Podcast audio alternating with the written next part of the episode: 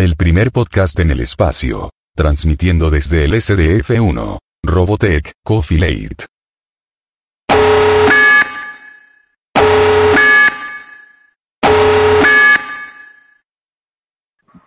Hola, hola, ¿cómo están? Hola chicos, buenas noches a todos. Buenas, buenas chavos, saludos desde la tierra de los tacos. Hola, hola chicos, ¿cómo están? Pues la verdad no tanto como hardcore porque pues como que ese tipo de fans son muy mo- son muy molestos, vaya.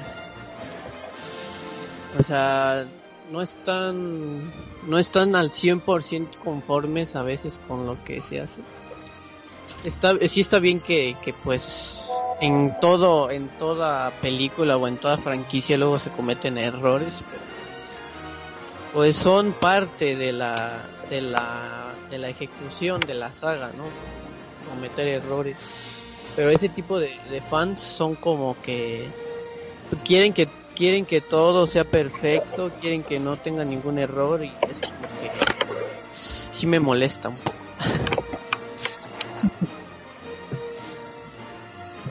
Yo discrepo un poquito de lo que dice Kike. Yo sí me considero un fan super hardcore, pero eh, no soy para nada hater. O sea, acá, por ejemplo, nosotros en Chile ocupamos bastante el término talifán a lo que describe Kike. Claro. Eh, Viene de eh, talibán, o ¿no? sea, eh, claro, así como que son como súper extremistas. Eh, hay, hay muchos que son. Claro, también, pues se refiere a eso, a los- a los que son como súper puristas. Eh, yo me considero un fan súper hardcore, siguiendo con, con lo que dices tú, eh, pero no caigo en eso del, del tema del hate. Sí, obviamente uno tiene que ser eh, consciente de que, que no todo el material es 100% bueno. Hay cosas que gustan y otras cosas que no, pero, pero no por eso hay que odiar. Pero sí, me considero un, un, fan bastante, bastante metido en el tema. O sea, llevo como 15 años participando en agrupaciones, eh, me considero bastante conocedor de, de todo el universo Star Wars. Para mí Star Wars es parte importante de mi vida, no, no es solo como, como un pasatiempo, o sea, es algo como tan simple como andar con una polera en la calle de Star Wars, que es algo que te identifica, ¿cachai? Sí, sí. Sí. Sí, sí, pues yo, yo tengo eh, novelas, enciclopedias, figuras, sables de luz, naves, o sea, de, de todo un poco, vaya. Pero pues sí, sí, sí le meto a, a, a todo eso del merchandising. Yo tengo bastantes figuras, sí, sí tengo varios libros, no, no, no tanto como para decir que tengo una colección grande, pero sí tengo una colección bastante grande de figuras. eh, a mí me gusta bastante el tema de, de los sables de, de luz, entonces yo colecciono tanto Jedi como Sith. El tema de las figuras. Lo que pasa es que igual, Es que lo que pasa es que Star Wars es como más universal, es más comercial, tiene mejor... Es que yo creo que parte del tema de que todas las licencias es, es como más difícil traer porque es como más selectivo lo de lo de, de Robotech porque hay más de macros incluso. Justamente. Robotech se hizo, digamos, había eh, eh, juguetes Robotech, pero en los años, en los años 80, cuando recién se estrenó. Claro, en esa época, álbumes, eh, juguetes. De hecho, yo tenía el, el de Max Sterling, pero es como que no. El SDF1 lo tenía un amigo, porque era, como te digo, era súper difícil de encontrar claro, físicamente en las tiendas acá. Y sigue siendo difícil, como te digo, más que todo tú encuentras macros. Tú vas a una... Es que igual, yo en, creo ese, que igual- en ese ámbito se paró todo, en los, no, en los 90 se paró todo, digamos, cuando comienzan los litigios. Chicos, chicos, Claro, oye, se me olvidó, ahora, ahora que partimos, se me olvidó presentar a Cristian. Me lo salté, perdóname, Cristian. No ni me di cuenta. Así pero- que, perdóname, Cristian es fans también de Robotech. ¿De qué país tú estás viviendo ahora? Costa Rica. Costa Rica. Existen hasta en nuestros corazones, no necesario que se presente. Ah, gracias. Cuánta ternura. Oye, Esteban, y tú también tienes tu propio merchandising de Robotech, ¿cierto? Ah, sí, lo que estaba diciendo yo del merchandising de Robotech es que todo se frena, digamos. Porque incluso Robotech tuvo como un intento de, de serie en las finales de los 80, pero cuando empiezan los litigios en Japón entre Tatsunoko con, con Big West sobre la sobre la franquicia. Ahí como que se detiene lo, el merchandising de Robotech a nivel general. Claro, y apa- aparte también los juguetes de Robotech pasaron por, por varias licencias. Entre esos Matchbox, después no sé, los 90 por qué pasaron. Ya después fue Toynami, después de Toynami pasaron a otras más.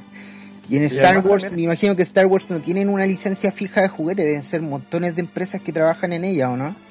Eh, Sí, no, no. siempre- O sea, la, la- la licencia general originalmente la tenía Kenner y Kenner. posteriormente Bueno. pasó a Hasbro cuando Hasbro compró Kenner.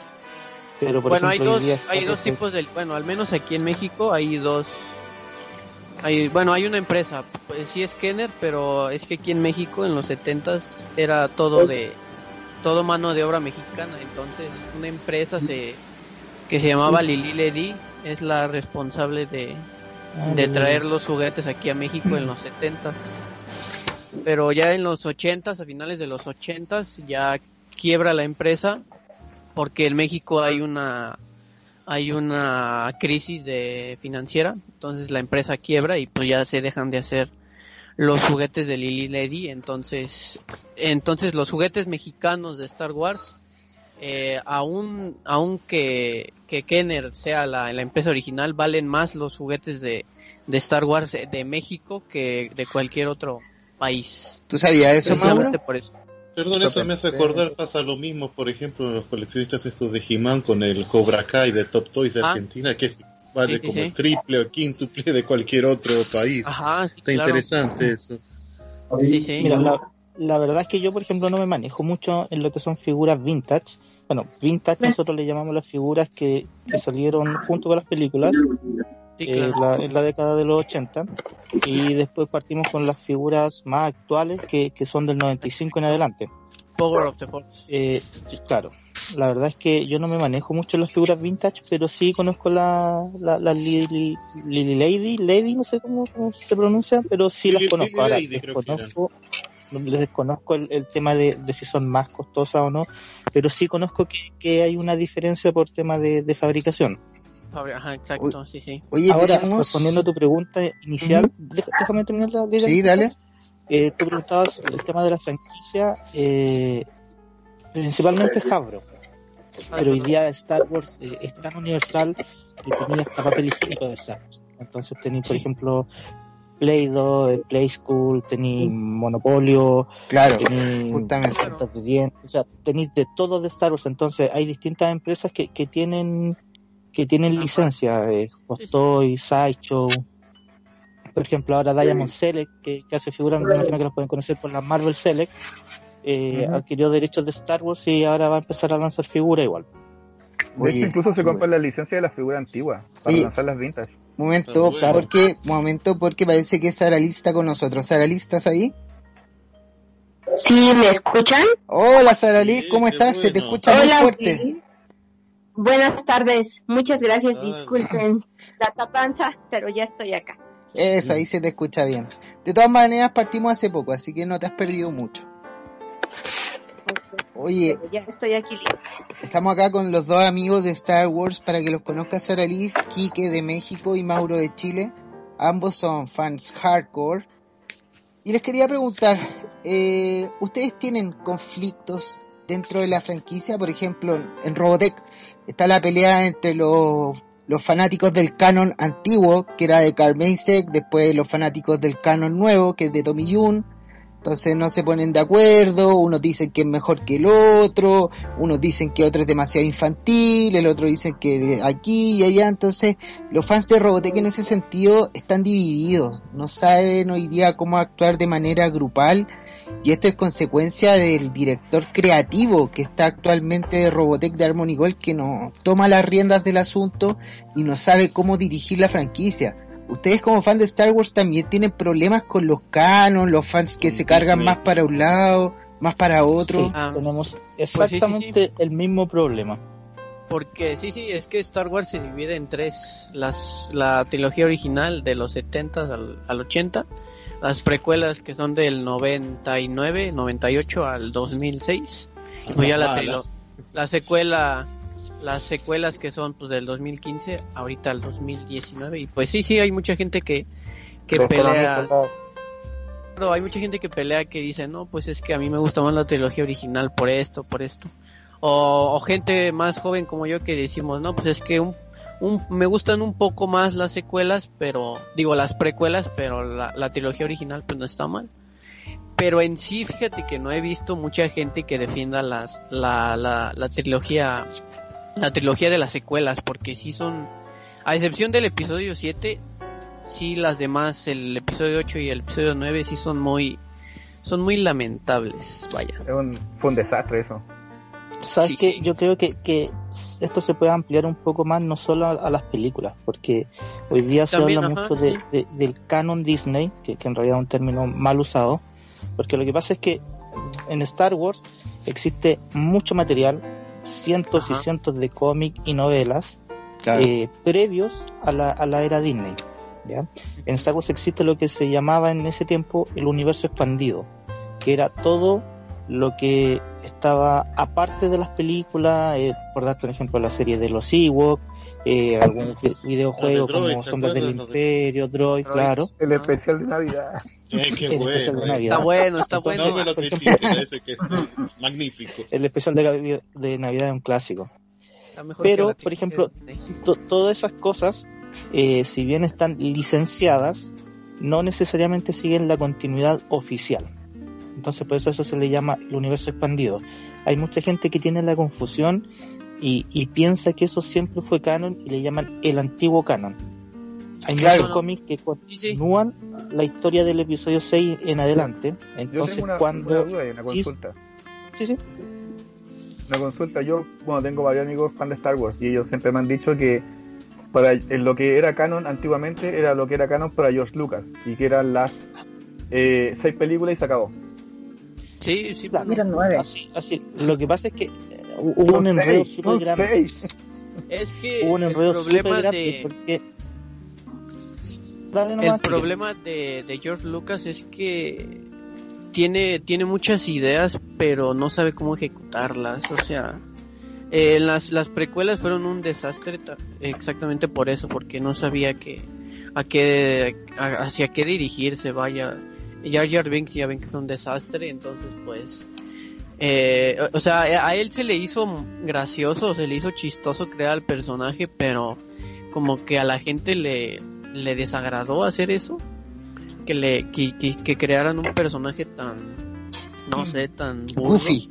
¿Puedo, Ajá, ándale, exacto. ¿puedo, puedo decir una herejía sobre Sí, Star sí. Wars? Sí, sí, usted usted diga, usted diga lo que Ya, quiera. lo que pasa con George Lucas, a mi parecer, es que el tipo es un excelente creativo, pero es un mal cineasta.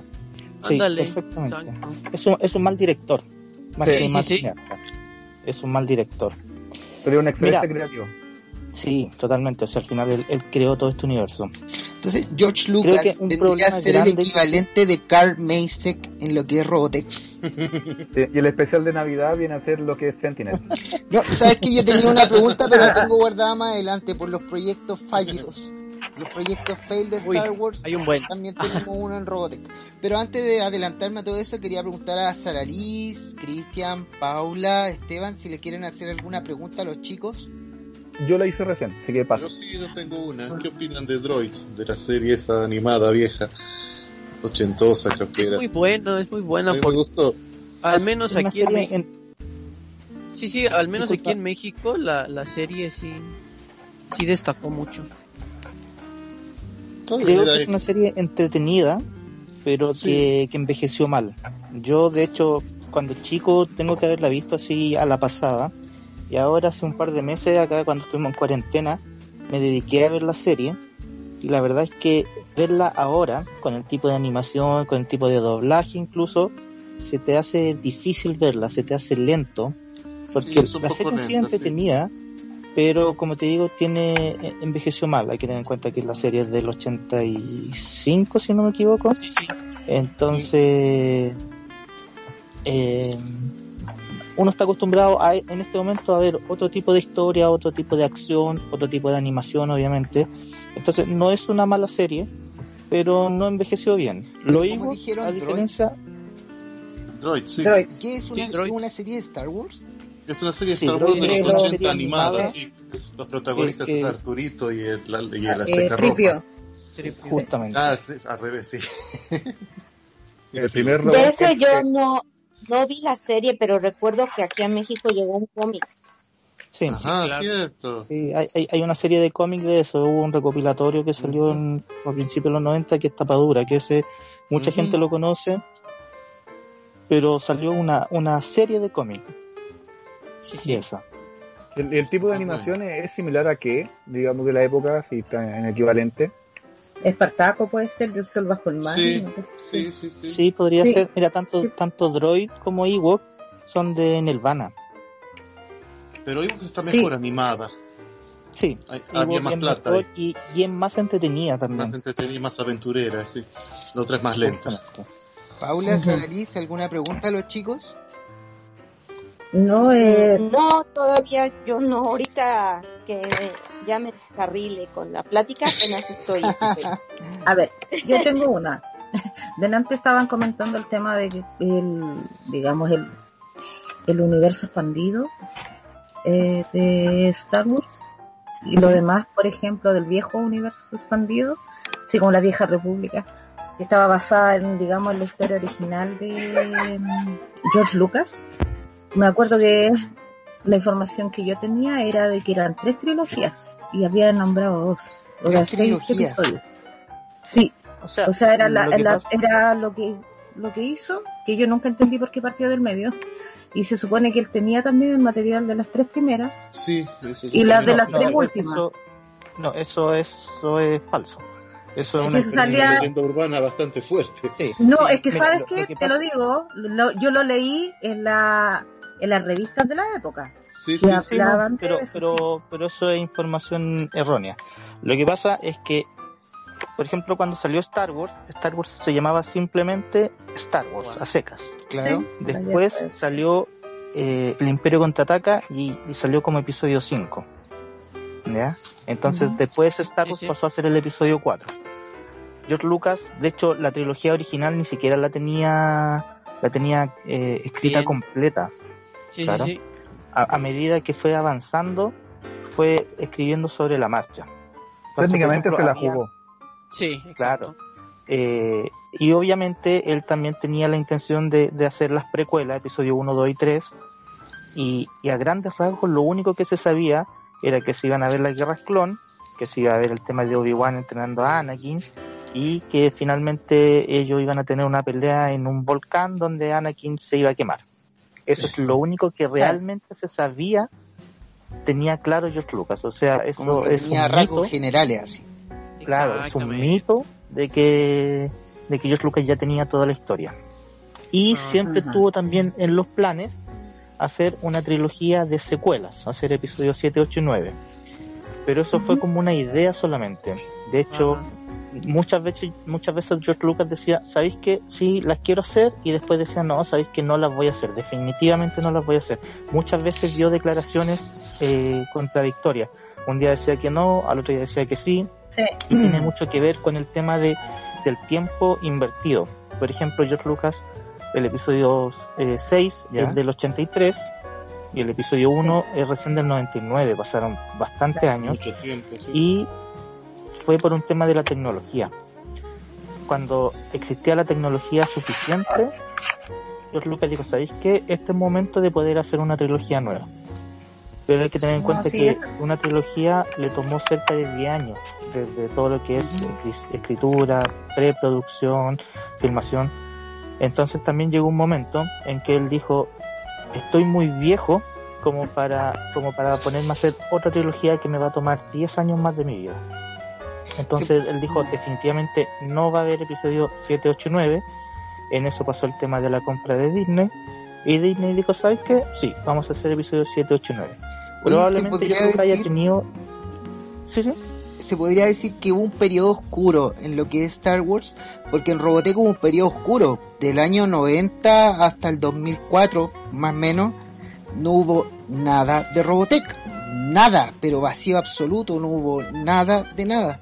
¿Ustedes también tuvieron algún periodo negro en Star Wars donde no hubo varios años sin, sin ningún proyecto, nada? Durante los Sí, sí, 80. claro.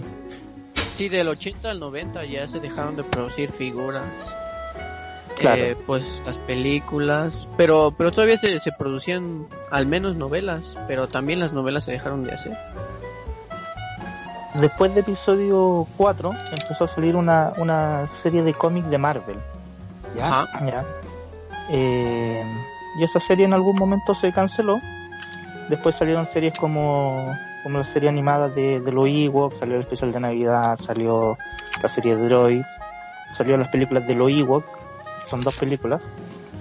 Eh, y por ahí entre medio salió Sí, una sí. que otra novela. Pero recién a principios de los 90 empezó fuerte el tema de los cómics nuevos, el tema de las novelas nuevas, y en el 95 ya salió una nueva línea de figuras y desde ahí en adelante no se paró más. O sea, por ejemplo, están las figuras del 95 que son las Power of the Force, ¿Ya? después una reedición de, la, de las mismas Power of the Force que, que se hicieron para el 97 cuando fueron los 30 años, eh, perdón, los 20 años de Star Wars, que ahí se hizo la remasterización de la película, y ya después en el 99 tenía las figuras del episodio 1 y así. Entonces ya después hasta la fecha no se ha parado más. Y, y claro, proyectos cinematográficos como tal no habían muchos, o sea, no, no habían, pero constantemente estaban saliendo juegos de video, por ejemplo, para Super Nintendo. Como Claro. te digo, en los 90 salieron muchos cómics, muchas novelas, que, que eso es todo lo que hoy día abarca lo que se conoce como universo expandido, que bueno, en realidad ahora se llama Legend. Legend. Exacto. Claro, en el- en el porque momento en Disney que- lo Disney cuando compró Lucasfilm, dijo ya, el canon oficial de Star Wars van a ser las películas, eh, un par de series, por ejemplo estaba Clone Wars, eh, dijo todo lo que se haga de aquí en adelante va a seguir el canon. Eso incluye videojuegos, novelas, series, películas, spin-off, todo, todo el material que sale desde la compra de Disney pertenecen al actual canon. ¿Ya? Dejando fuera todos esos cómics, todas esas novelas, todo, Todas todas las continuaciones. Entonces, volviendo a tu pregunta inicial, ahí está, yo creo que, que la real pelea no es tanto con, con el tema de las trilogías, sino que es con el tema de, de lo que mm, de forma errónea se llama el antiguo canon, que en realidad es el, el universo expandido, con el actual canon. Entonces le llaman el antiguo canon versus el nuevo canon o el canon Disney. Mira. Creo que ahí, ahí va más la pelea, porque por ejemplo, habían muchos cómics, muchas novelas que eran súper buenas. Eh, por ejemplo, hay cómics que continúan después del episodio 6, donde aparecen los hijos de Han y Leia, Luke con, con, con su academia Jedi, con, con su esposa, hijos, nietos. Hay una historia que, que es eh, Legacy, que transcurre como 100 años, 50 años en el futuro, donde está como el bisnieto de Luke, y así. Hay un montón de, de historias súper buenas eh, que, que muchos fans la consideraban como la continuación oficial. Entonces cuando llegó Disney, Disney entre comillas borró eso y eso dejó a muchos fans eh, enojados. Oye, pero ustedes como... Es que- Yo les preguntaba por el periodo oscuro que tuvimos, por ejemplo, en Robotech tuvimos un periodo... Y estamos volviendo, yo diría, al periodo oscuro. Pero ustedes, eh, Quique, Mauro, ¿consideran ustedes como fans que fue correcto la adquisición de Disney para la franquicia Star Wars? ¿O hubiesen preferido Pues- otra empresa? ¿O hubiesen No, preferido claro. que siguiera tal como estaba? ¿Quique? películas. Pues Disney también hizo Rogue One y Rogue One es una chulada de que esa explica los epi- los acontecimientos posteriores, no digo anteriores a- al episodio 4 de cuando se roban los planos de la Estrella de la Muerte y tal tal. Entonces creo que está bien, eh, sí está bien que, que, lo hayan comprado porque si a su creador ya no le importaba tanto o, o ya se sentía que ya que ya no le importaba la franquicia, pues está bien. Porque también hicieron Clone Wars. Ahorita recién están sacando los nuevos episodios de The Mandalorian. Entonces, recién terminaron Clone Wars. Entonces, creo que está, sí estuvo bien. Aunque hayan hecho la- las películas de las secuelas. Pero sí está bien que hayan comprado Star Wars. ¿Tú qué opinas, Sí, Mauro? opino, opino exactamente lo mismo. Eh, George Lucas probablemente no hubiese seguido sacando más material, hubiesen salido videojuegos, hubiesen seguido saliendo cómicos, novelas, pero probablemente no hubiésemos tenido más material. Después de la compra de Disney, salió la serie Rebels, que es muy buena. La serie partió súper infantil, pero ya desde la segunda temporada la serie tiene, tiene un giro, en se vuelve más madura y, ya al final de la serie toda la gente amaba la serie. Eh, como dice Quique, si bien la, la trilogía de, precuel, de secuelas no fueron muy bien recibidas, eh, Rogue One eh, dejó la vara súper alta. Solo en taquilla la verdad es que no le fue muy bien, pero la película en sí también es bastante buena. Eh, salió la última temporada de Rebels, o sea, perdón, de, de Clone Wars, que Clone Wars se había cancelado hace varios años. Quedó O sea, Clone Wars es, es de animación, ¿cierto?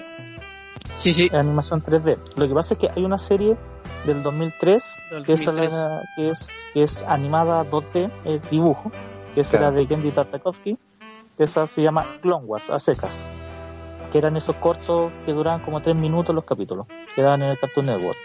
Sí, sí, algo me Después, acuerdo. en el 2008, después en el 2008 salió una película eh, CGI que se llama The Clone Wars. Y a continuación de la película salió la serie The Clone Wars. Y la serie había quedado hasta la sexta temporada y se canceló. Y ahora Disney terminó la serie y pues al final de, de la serie fue muy bueno.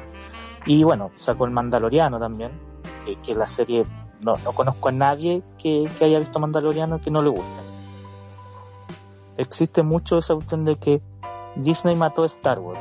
Mucha gente Claro, yo dice he eso, escuchado que dicen ah, eso". ese Disney es malo.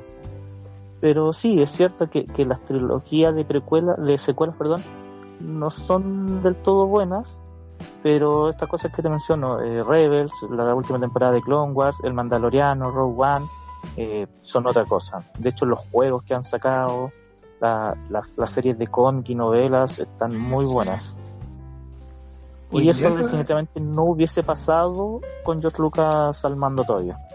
O sea, mira, yo de Rogue One considero que valen la pena los últimos 20 minutos, porque el resto es aburridísimo. O sea, lo siento. Bueno, lo cada siento, quien. pero No, sí, sí, es un tema de Cada quien. Me- me Sí, sí, parece- cada quien. me parece una... Los, los, los, los últimos 20 minutos son maravillosos. Es lo que yo esperaba ver de, por fin de Star Wars, como que un, ver a un, a un soldado, digamos, imperial pegarle algo, darle algo, darle un tiro a algo por fin. Ya de esa sensación, esa sensación de guerra que siempre te prometieron en, en Star Wars y que no se cumple. O sea, en el episodio 2 no se cumple, digamos, cuando están en guerra y tú ves un montón de droides caer y, y a Jar Jar Binks, no sé, saltando por ahí, ¿cachai? no se cumple. Eso se cumple sí en Rogue One. Ahí sí tú podéis ver, por ejemplo, podéis ver un Jedi, o sea, un, podéis ver un Sith, eh, la, con la típica es la, ya es una que es un, un clásico ya de, de Darth Vader, Ah, y vamos sí, saliendo por la nave, ya, o sea, por fin se ve lo que yo quería ver desde siempre, lo que yo me imaginé, pero solamente los últimos 20 minutos. El resto me parece aburridísimo. Bueno, Ah, es un tema de gusto. Mira, yo por ejemplo cuando ahí. salió Rogue One, cuando se contó la premisa, eh, a mí no me tincaba para nada. Dame un segundito, disculpa. Ah, Ah, igual, Coronavirus. igual Rogue One- fue, regra- fue regrabada dos veces, si no me equivoco. Precisamente porque era aburrida. Fue regrabada dos Mm. veces. Porque era aburrida. Y se le agregaron estos últimos 40 minutos. Precisamente por eso. Si puedo opinar una cosa yo aunque sea Sí, de- Paula, di. Es que yo prefiero ese eso que se regrabó en Rogue One a, a lo que se entregó todas las regrabaciones se supone que tuvo el episodio 9. Ay. Perdón, pero mm, yo encuentro de que la mejor película, digamos, fuera de todo lo que es el, eh, digamos, la, la, la trilogía original de George Lucas y las precuelas y todo eso, es Rogue One. Es que encuentro que es la única que se mantuvo como fiel a la línea y, y a mí me gustó. Tampoco iba con mucho después de haber visto todo lo anterior que había salido entre, digamos, la- las primeras y la, después las secuelas, y, o sea, la precuela y lo que venía de las secuelas. No le tenía fe, pero encuentro que me emocionó a mí la One. Oye, verdad, eso es como una de las mejores. Y de hecho, sí, y de hecho, por ejemplo. Ah, ya no, yo vi la del cine y la fui a ver como tres veces porque me encantó. Y lo otro es que mm, para mí el episodio 7 era como, yo no pude dejar de comparar los últimos tres, digamos, episodios con los primeros, con el 4, 5 y 6. Para mí ver el 7 era como ver de nuevo la, el episodio 4. Entonces como Sí, que claro. todo era como una Como copia, no especie sé. de remake. Sí, como y en el fondo cambió la historia nomás. Ujú. Y onda así como que podrían haber hecho al- algo mucho mejor con Oye, pero que de- tenían. dentro de esas películas expandidas, que es por ejemplo la Rogue One que nombran ustedes, también salió una que se llama Solo, Han Solo. Solo Ah, sí. ¿Qué tal es? Yo no la he visto. ¿Qué tal es? Es- Tiene, es- tres, tiene tres versiones. Tiene tres es versiones. una película muy buena. Yo, yo, yo sí considero que es muy buena. Al menos mi personaje favorito. A, a mí, de- por ejemplo, me gusta más este Rogue One que Han Solo. Sí es buena la película, pero me gusta más la otra. Y coincido con lo que dice Pau del episodio 7. Tenía todo el, Potencial. el sentimiento, todo, todo de la película 3, ¿no? Cuatro. Sí, 4. No, 4, sí. Sí, cuatro. 4. Sí, sí, es que el problema de esa trilogía es que cambiaron de director. Entonces cambiaron a este J.J. Abrams por Ryan Johnson. este ya Ryan Johnson. Entonces el episodio 8 ya no tiene nada que ver con lo que este J.J. Abrams escribió. Entonces por eso el Oye, episodio chicos. 8 es Sí, catastrófico. Paula. Es igual. Consulta, consulta chicos Star Wars. ¿No les dolió que J.J. Abrams haya estado a cargo de, de las nuevas, digamos, películas de Star Wars? Si él había hecho la, eh, ¿La la Star de Star Trek. Sí, porque Sí, se sí. supone de que eso es... A mí es una ¿Sabéis ofensa? ¿cachai? o No, no sé, yo siento que él lo hizo. Sí. porque- ¿Sabéis qué? ah, Pa- pasa No pasa sé. un tema muy chistoso que acá, por ejemplo, en, en Chile no existe una gran fanaticada de Star Trek. Y hay muchos fans de Star Wars que simplemente por seguir la moda, por así decirlo, odian Star Trek sin siquiera haberla visto, sin siquiera conocer cómo son los fans. Eh, y- y- pero aquí no existe una pelea real como tú veis, por ejemplo, en, en Estados Unidos, como veis en la película, por ejemplo, Fanboys, como veis en, en convenciones gringas. Acá no existe esa real, Pelea. esa real disputa. La gente que, que reclama ese tipo de cosas es gente que en realidad no conoce la fanaticada, no conoce la película. Acá en Chile existe un grupo súper grande que en realidad yo lo conocí tarde, que son amigos Trek. Y la verdad es que la gente que participamos en, en agrupaciones de Star Wars somos súper amigos de ellos. De hecho, yo una vez fui a una... Yo tengo participé como le en una dicen, agrupación triqui, ¿o no? Que- sí. sí, Triqui. porque lo que pasa es que triqui es como, como una forma ofensiva de llamarlo. Ah, Y- mira, chucha, no sabía. Claro, así como, ah, tú soy triqui, eh, eh, así como, como una especie Despectivo. de insulto. Claro. Eh, pasó que, por ejemplo, yo tengo una agrupación que nosotros hacemos dioramas. Y una vez nos invitaron a un evento y estábamos en la misma sala con estos chicos de Amigos Trek. Ahí yo los conocí a ellos, súper buena onda los chiquillos. De hecho, de hecho, a ellos también les gusta harto Star Wars. Y ellos estaban estaban eh, exhibiendo la primera película de, Star Trek de, de J. Abrams. Y a mí me encantó. Me encantó. Y después de eso yo empecé a ver las películas antiguas. Y pucha, a mí me gusta harto Star Trek igual. Creo que una tontera esa, esa pelea que, que si es mejor o no. Son, es como que lo comparís con el Señor de los Anillos. Son cosas totalmente distintas. Pero Star No Trek tiene tiene, nada un que ver universo muy expandido también, ¿cierto? Sí, sí, Claro, Star Trek sí. tiene- son como 10 series, o sea, está la serie original, después salió la nueva generación, y aparte de eso hay como 10 series distintas, aparte de las películas, hay series eh, animadas, hay cómicas, hay novelas, igual.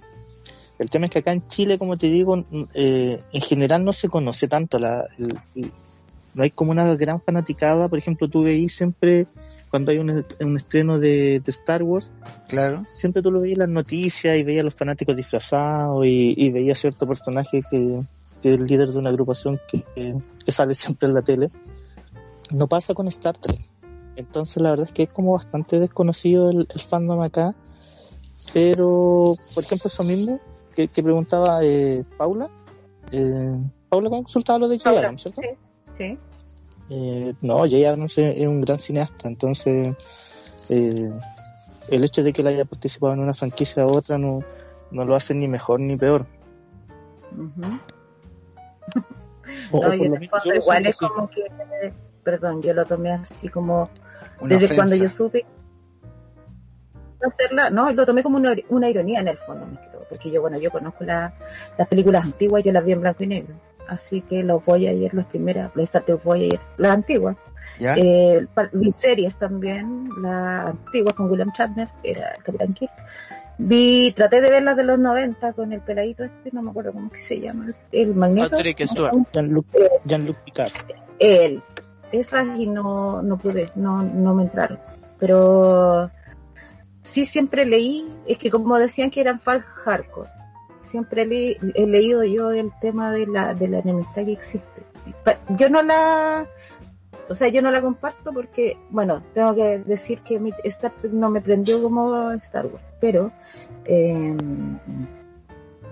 como sé que existe esa, como la comparación inevitable, eh, dije a lo mejor igual los fanáticos, fanáticos, fanáticos van a decir de que algo tuvo que ver que J.J. Abrams haya, digamos, participado en Se cambió de bando.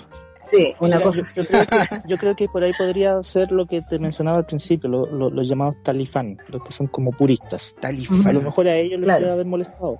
Pero te No, puedo no, asegurar que, que todos esos puristas que reclamarían en contra de Star Trek ni siquiera se han dado el tiempo de, de conocer a la fanaticada de Star Trek o de haber visto siquiera las películas.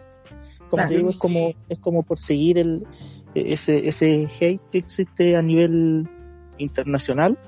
Acá no se da, acá no se da de esa forma. Tú, yo, por ejemplo, participo en una página que se llama Star Wars Fans.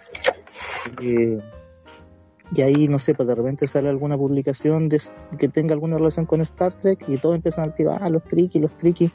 Y, y me he Claro. dado el tiempo de, de preguntarle y la verdad es que no cachan, no conocen. Y es un- simplemente como por seguir la moda, ¿cachai? Es Sí, como, ah, a mí me dijeron que tenía que odiar Star Trek, ¿cachai? Quique, Quique quería decir algo. En teoría, el malo no es J.J. Abrams. En teoría, el que arruinó Star Wars es Ryan Johnson. Entonces, Justamente. Kathleen Kennedy. el que tiene la, la culpa aquí de todo No, es. Disney. El que tiene la No, culpa de, de todo aquí es Ryan Johnson en este caso. Porque ya después de ahí, este J.J. Abrams intentó arreglar de pura cagada Star Wars en el episodio 9, pero pues no le salió. Ni modo. Es que hay, hay ¿Yo puedo hacer una analogía? Yo en eso ¿Sí? quiero ya la contra. Paula, Una analogía, te digo. dale. si, si, o, si ponemos al universo lo que pasó es de- con Disney y Star Wars, lo ponemos a la realidad chilena, es como cuando como Canal 13 empezó a llevarse todas las cosas de los otros canales y murieron en Canal 13. No sé si los chilenos, los que estamos acá, están acá, pueden entender, por ejemplo, cachureos. eh, Ah, porque lo dan en el TVN. Sí, eran Ah, es buenas como- cuando Sí. estaban en otros canales Sí. y se fueron al 13 y murieron. Así Sí. como Es como, hay Microsoft con los estudios de juego. uno, no sé, pero yo como que lo- lo- me pasa esa, digamos, hago esa analogía que eh, Star Wars se fue a Disney y murió. Así. Oye, ¿y ustedes? Eh, no creo. A mí, a mí me gustaría llevar la, la contra sobre el tema de, de echarle la culpa a Ryan Johnson, que lo detesto, pero lo que pasa es que cuando se contrató, digamos, a, a Abrams, ¿cachai? Para, para la, la película, El el él pensó, el tipo pensó que iba a trabajar con el guion, con las ideas de, de George de Lucas. George Lucas. ajá. Sí, y eso, y ese guion lo descartó Kathleen Kennedy. Sí, y él pues, ya y, y él ya estaba firmado y cuando él ya estaba en la mitad de la, de la primera de- del episodio 7 él dice que para hacer el siguiente episodio necesita tres años. Sí, y. Caitlin Kennedy se lo niega y le dice no tú me lo tienes que tener listo en dos años y él dijo ah entonces yo permiso me voy. Aquí están mis notas.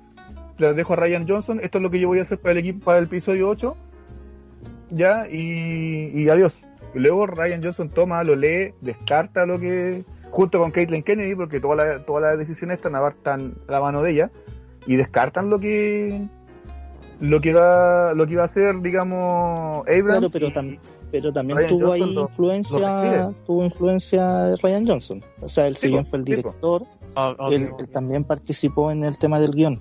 Ahora, hay un tema que a mí me, me sorprende mucho, porque como le había mencionado al principio, existe un, un equipo creativo de Star Wars que es súper exhaustivo, ¿Ya? perdón, eh, para mantener para mantener la continuidad ¿ok? para no sobreescribir cosas cosas que no se que no se contradigan Y, y me llama la atención lo que pasó en el episodio 8, porque por ejemplo, en el episodio 7 se dejaron muchas cosas planteadas que en el episodio 8 Ah, se ignoraron. Y las tiraron a la basura. Y Sí. claro, o sea, por ejemplo, en el episodio 7 te presentan a los caballeros de Reno. ¿ya? Se ven en una escena tipo flashback y después no sabéis más de ellos. po. Hasta el episodio Porque 9. resulta, porque resulta que en el episodio 8 quisieron poner a los guardias pretorianos. Eh, entonces fue como, pucha, que no podemos ponerlo a los dos, ya entonces dejamos a los guardias pretorianos. Y se supone que los caballeros de Ren tenían una importancia. Y después cuando los veí en el episodio 9 prácticamente no aparecen. Y fueron siempre guardaespaldas prácticamente. Entonces cosas así que, que, que, que tuvieron, como dice Quique, que al final cuando se hizo el episodio 9 se tuvieron que arreglar sobre la marcha porque, porque obviamente no podían sobreescribir lo que había hecho Ryan Johnson. Tenían que partir, tenían que continuar en base a eso. Y resulta que el episodio 8 fue el que, el que generó más conflicto. Sí. Yo siempre tenía una, una pregunta extraña. En el episodio 7, si no mal recuerdo, sale una Stormtrooper que creo que es mujer, con una armadura plateada. Sí. La- y claro. todo es cuando yo el episodio 7, uh, quiero saber más de ella, qué se va a tratar. Y en el episodio hombre. 8, Desperdicio. lo desecharon, lo, lo mataron, lo, no hubo nada Sí. respecto a ella. ¿Qué, qué hecho, se por sabe eso- respecto a eso? Quique. Por eso hicieron una serie de, de novelas de, ca- de la Capitán Phasma de cómo fue reclutada después del- de, los, de los sucesos del episodio 6. Es el personaje que- fue a petición de Kevin Kennedy. Sí, sí, sí. Eh, eh, lo que son Phasma y Rey fueron petición de, Kelvin de, Kennedy. de Kelvin Kennedy porque ella está a favor del feminismo y, y ojo que no estoy en contra del feminismo, solo estoy diciendo que ella está a favor del feminismo pero echó a perder eh, Star Wars por culpa de incluir ideologías feministas. Mm. Porque si bien bien sabemos que las mujeres en Star Wars son son unas son unas son guerreras, o sea, son son cabronas, pues en pocas palabras.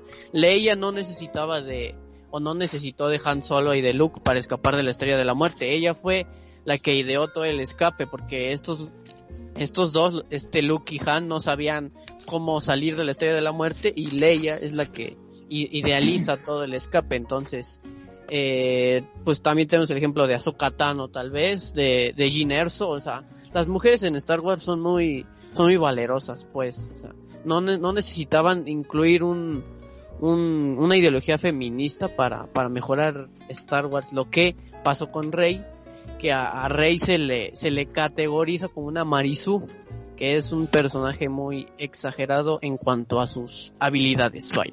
Ya, yo, yo, yo ahí estoy en desacuerdo con eso. Yo se, se habla mucho del tema de que Kathleen Kennedy es, perdonen el, el, el término, Dale, El es súper feminazi, ya. es súper feminazi y que por eso pusieron personajes femeninos y como acaba de decir Quique, que Rey es prácticamente mágica, que todo lo que hace no tiene, no tiene explicación, que sale de la nada. Y la verdad es que ahí hay una mal comprensión del personaje. O sea, cada cosa que tú puedas decir de que Rey no, no, no tiene explicación para hacer lo que hace, es porque no estás entendiendo bien lo que te están mostrando. Porque, por ejemplo, eh, nadie cuestionó las capacidades que tenía Anakin siendo niño. Nadie las cuestionó nunca.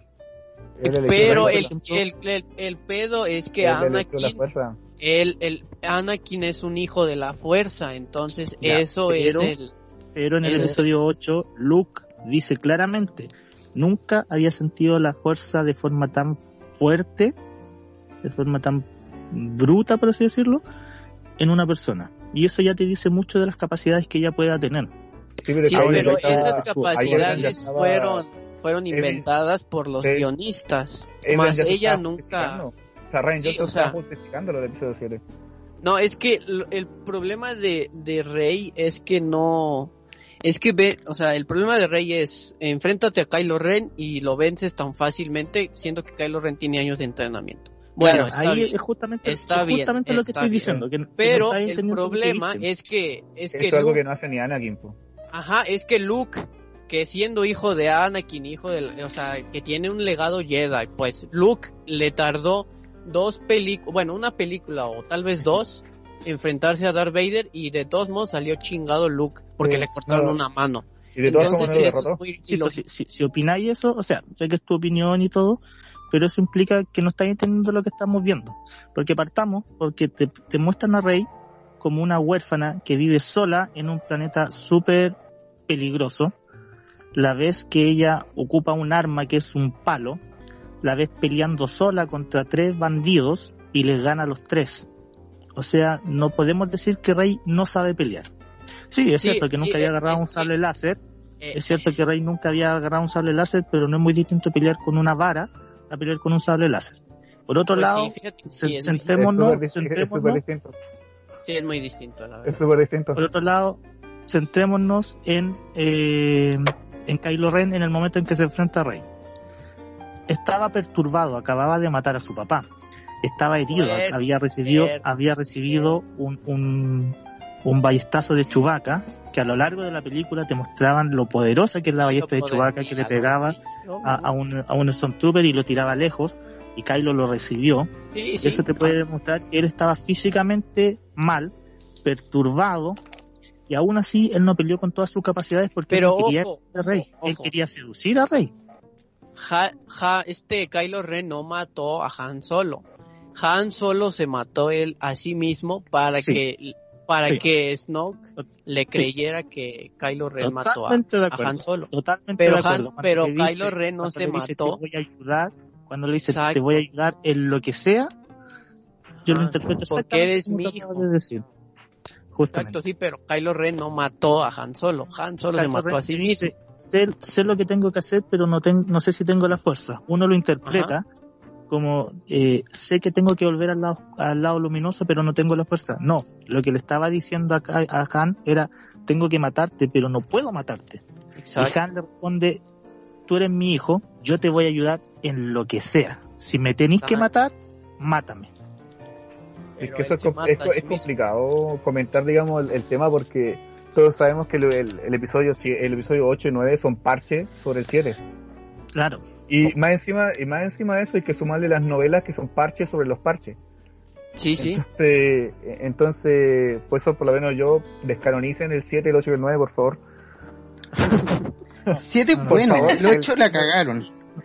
El 7 Eliminen no, por favor. las películas, por favor. Y bueno, faltó protocultura. Ah, Oye, sí, chicos, sí. Pero Eso eso te que iba a estaban decir porque- comentando de Rey se me hace súper interesante porque, como dicen, eh, creo que la, la imagen que nos trataron de dar de Rey no fue captada igual por todos, ¿no?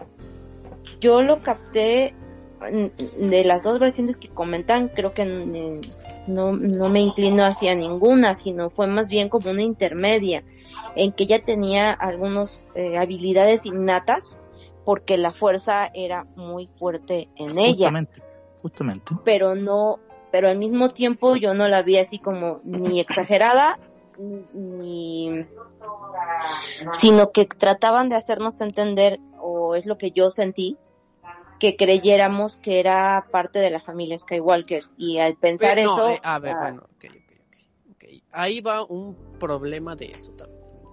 El pedo de, de, de Rey es que no se no acepta lo que es, tal cual, como, o sea, lo que es una Palpatine, porque ella no es una Skywalker, es una Palpatine, porque es, Y- es nieta pero de Palpatine, hijo de... nosotros no lo sabíamos al, al No, no principio de la. Sí, sí, sí, sí, y nos hacen Pero- sentir que ella Ajá, es de sí, esa sí. línea y la, la tratamos de acomodar, no sabemos ni cómo, Exacto. pero pues. que ella es ella es Skywalker o eso es lo que intentamos Es que ahí mismo hacen se, sobre eso mismo se contradice al final, porque si es una nieta de Palpatine no debería por qué ser tan poderosa. Sí. A ver, ¿por qué? No, Ajá. sí, al contrario, al contrario, si es una neta de Claro, Palpatine, sí, o Y sea, ahí- sí es y ahí poderosa. inventan- y ahí se inventan lo de la lo de la diada de la fuerza. Ajá, y exactamente. Aquí, la, la, aquí la esa es otra de la fuerza. y- ah.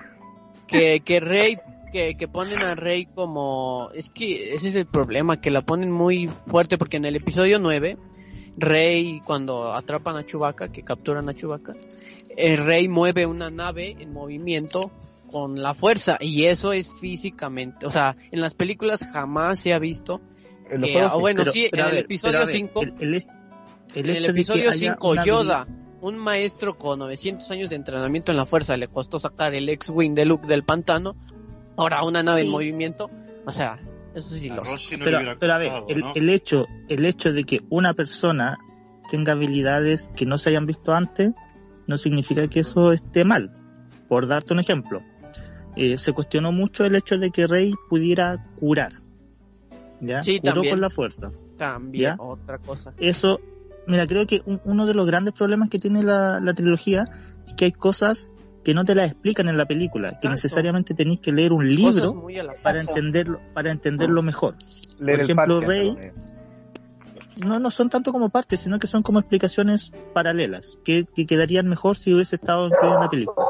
Rey cuando se va de la isla, ella se lleva los libros que tiene Luke, ¿ya? Sí, Esos libros tienen película. miles de años, tienen miles Sí, de sí. años. Sí, Y en esos libros, Rey aprendió la capacidad de curar, ¿ya? Tenéis que tener en cuenta que, que a lo largo de miles y miles de años hay habilidades que probablemente se hayan perdido. Puede que en algún momento eh, todos los Jedi supieran cómo curar con la fuerza. De hecho, es algo que en los cómics eh, del universo expandido, que mucha gente reclama que, que deberían ser canon, hay personas que curan con la fuerza. Y, pero ahora cuando, cuando Sí, lo hizo Rey, cuestionaron. Entonces, Bueno. perfectamente podría ser... Es que- a mí no se me hace algo fuera de lo, o sea, extraordinario. O sea, la- ahora sí que la fuerza es tan versátil que a través de ella se podrían hacer muchísimas cosas que a lo mejor no nos han enseñado en todas las películas, ¿no?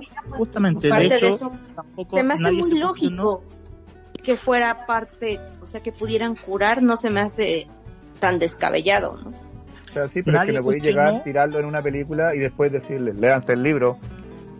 Sí, es como- exacto. Eso, exacto, eso es un error, eso es un Eso, error. es un Pero no- planteamiento. Pero no puedes decir que, que, que es absurdo, porque tiene una explicación. El tema es que no te pusieron la explicación en la película y ese es el gran problema que tiene la, la, la trilogía nueva, que tenéis que leer libros para entenderlo mejor. Pero no es que los libros sean parches, sino que, que los libros simplemente te lo explican mejor. Perdón que me cayó aquí algo, pero a mí me, convertó- me comentó Gustavo que era para hacer como unas, este, como comparaciones, ¿no? Sí, sí. Hace unos programas anteriores hablábamos de, de Robotech de la protocultura, Sí. de todo lo que puede eh, lograrse o cosas que uno nada más lo ve en la serie como que servía nada más como combustible. Pero esa era la parte de hasta abajo, porque podía dar muchísimo más de todo lo que se podía hacer con esa energía eh, tan tan simbólica, tan ancestral, tan la partícula de Dios, como decían. Pues Sí. yo pienso que con la fuerza es algo mucho muy parecido y mucho más intenso. Entonces, la Pero fuerza podía utilizarse de acuerdo a las características, pienso, de cada Jedi. Que Ahora, se adaptara, yo- a-. ¿no? Yo tenía yo una que consulta nadie- que habíamos planteado con cuestionó Esteban. Yo creo que si la fuerza se transforma en como los ángeles de Dragon Ball Super, así como te transformas ya como Whis, pierde como toda la. pierde todo el sentido y la gracia. Yo por lo menos ¿Cómo, pienso eso. cómo eso? ¿A qué- ¿Cómo sería esa, re- esa relación? ¿A qué te Como- refieres que sean como los ángeles? La-? Así como si tú ves como. Dragon, si ves Dragon Ball Super, el personaje que Whis es un ángel. Él literalmente puede hacerlo casi todo. Puede devolver 5 cinco, cinco minutos atrás el tiempo. Puede hacer, no sé, que Bulma tenga a su hija sin tener un parto. Ya, pero es que, es que no- puede no- curar no a es que- los. no es que con la puede fuerza revivir a los podáis hacer de muertos. todo, Puede sino a que los simplemente, muertos. Revivir a los muertos.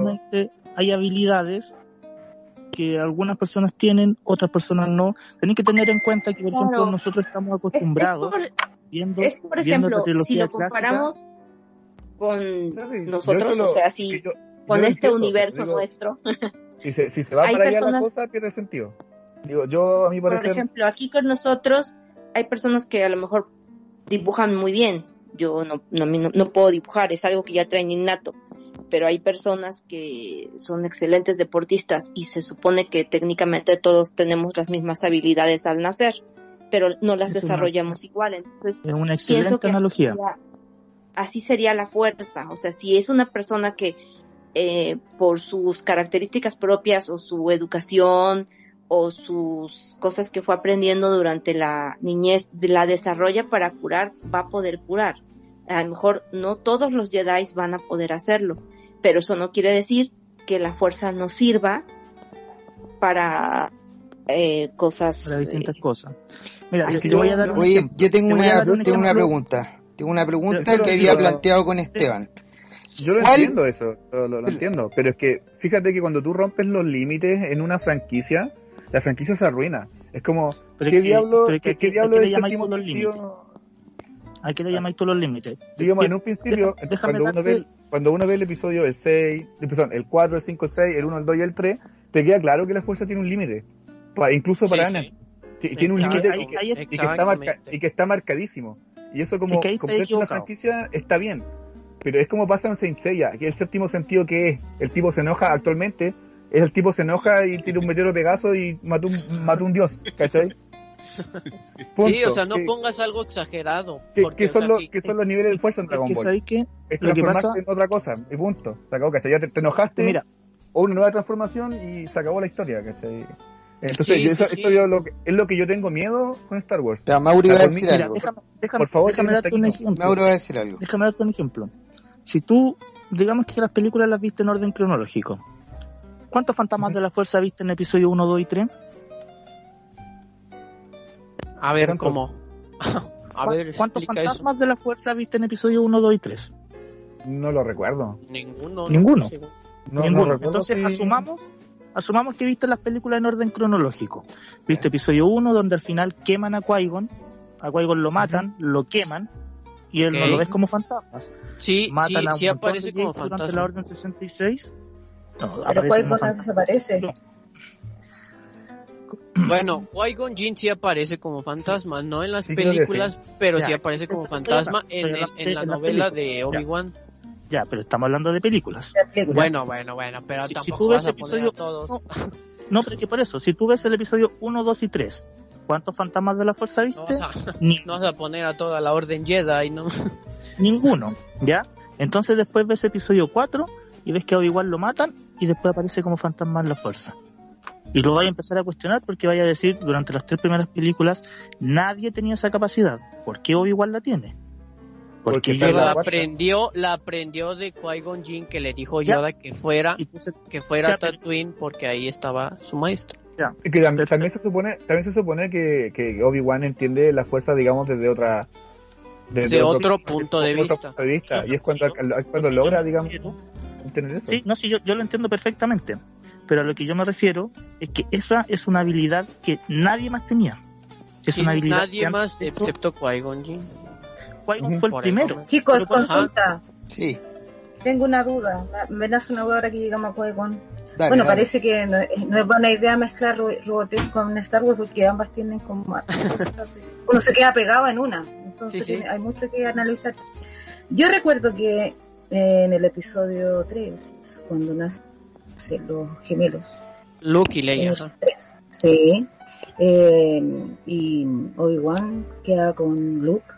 Luke, ajá. No sé si en una parte, mira, es que puede que sea un, un, un efecto Mandela, pero estoy casi segura de que Ok. eh, Yoda le dice de que el entrenamiento va a hacerlo Anakin con un espíritu de la fuerza que yo identifico como Qui-Gon. Y Sí, parece sí. que salía como fantasma de la fuerza. No, no. No, solo dice- lo nombró. nunca sale. Lo nombra, lo nombra. Lo dice, nombra tienes, solamente. le dice, Tienes que tienes ir al entrenamiento. Le Claro. dice que, que tiene que, en los años que esté de exilio, tiene que, que entrenar con su antiguo maestro. Oye, y ahí Sí. te la deja. Ya, Vale, pero tú ya conocías a lo que se refieren, tú ya conocís que se refiere al Sí. tema de... Pero, pero por eso, por eso les decía antes, si tú ves las películas en orden cronológico, hasta que llegáis al final del episodio 4, Ujú. tú nunca viste los episodios, nunca, nunca viste a un fantasma de la fuerza. A pesar de que al final del episodio 3 te dicen que tiene entrenamiento con Qui-Gon, si tú nunca has visto el episodio 4, 5 y 6, tú vas a decir, chucha, pero Qui-Gon se murió. Entonces ahí puedes deducir algo, ¿ya? Pero recién al primer fantasma de la fuerza lo vas a ver en voz, por lo menos, al final del episodio 4 y ya de forma física durante el episodio 5. Entonces, a lo que me quiero referir con todo esto es que siempre pueden haber personas que por primera vez aparezcan con una habilidad que tú podrías decir que es exagerada. ¿Por qué es exagerada? Porque no la conocía ahí antes.